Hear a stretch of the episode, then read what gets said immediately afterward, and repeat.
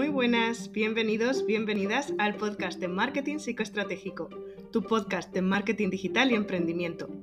Soy Neva IBR y estoy súper feliz de compartir contigo mis experiencias y conocimientos como emprendedora de servicios online.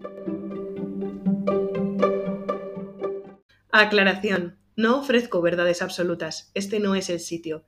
Mi propósito aquí es hacerte reflexionar sobre cada paso que estás dando en tu proyecto digital para que así tengas más claridad y pongas foco en lo que realmente importa. Episodio 4 del 28 de noviembre de 2021 en Almadraba de Monteleva, Almería, España. ¿Qué es la estrategia y por qué todo el mundo la quiere? Permitirme empezar contextualizando. Nevaí, me han dicho que tú haces landing page y web, ¿sí? Sí, claro, dime.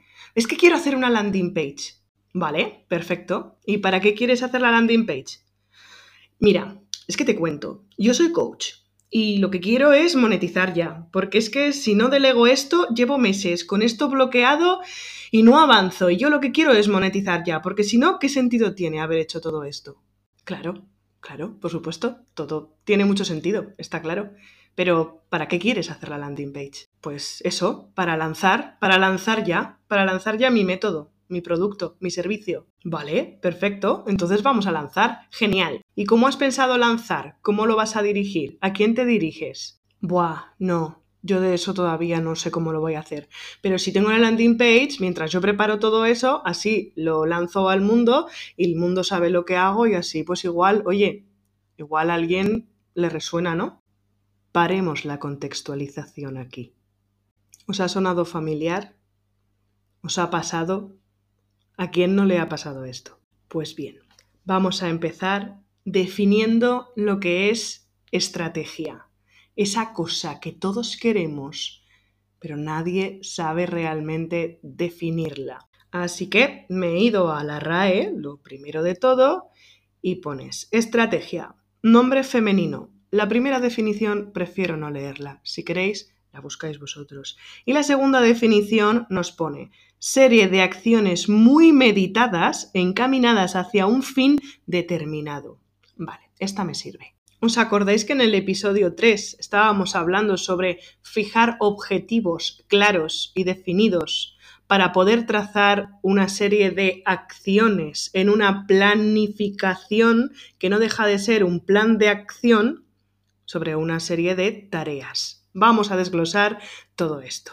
Y es que es muchísimo más sencillo de lo que os podéis imaginar, porque no existe una estrategia de redes sociales mejor que la otra, o una estrategia o estructura en la landing page mejor que la otra, o una página web que tiene una estrategia. No. Todas las estrategias son acciones. Así es como lo defino yo. Una estrategia es una acción y una estrategia de redes sociales es un conjunto de acciones planificadas, por lo tanto, plan y acción, planificación, que, como dice la RAE, van todas enfocadas hacia un mismo objetivo. Ya está, esto es todo lo que tenemos que entender para empezar a hablar sobre estrategia.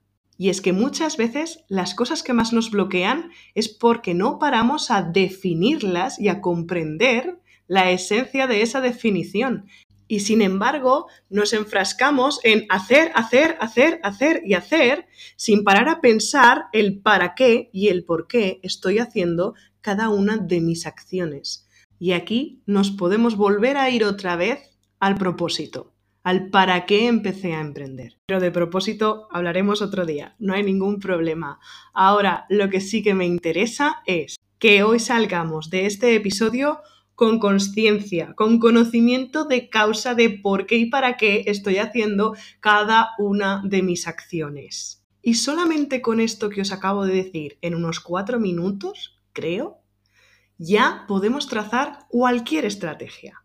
Y ahora la pregunta que todo el mundo tiene. Sí, vale, pero ¿y cómo sé que la estrategia que yo estoy haciendo, cómo sé que las acciones que yo estoy tomando son buenas para mi proyecto? Y la respuesta es la que os voy a dar muchas veces, la de siempre. Nunca lo sabrás hasta que no lo verifiques. Una acción que no se pone en acción nunca va a ser una acción. Y esto es como muy coherente y muy, joneva, ahí te has salido aquí, ¿eh? Pero es que es verdad, una acción que no ha tomado acción nunca nos va a dar un resultado. Y si yo no tengo un resultado, nunca voy a saber cómo mejorarlo. Por lo tanto, una estrategia no es mejor ni es peor. Simplemente hay que ponerla en acción y ver cómo ha funcionado. Entonces sí, hay que parar a ver qué tipo de acciones puedo hacer, que sean coherentes y conscientes, por favor, acorde a mi proyecto, acorde a mi avatar, que realmente le ayuden a mi avatar, que esto de la conciencia y lo de ayudar al avatar no me voy a cansar de decirlo en la vida.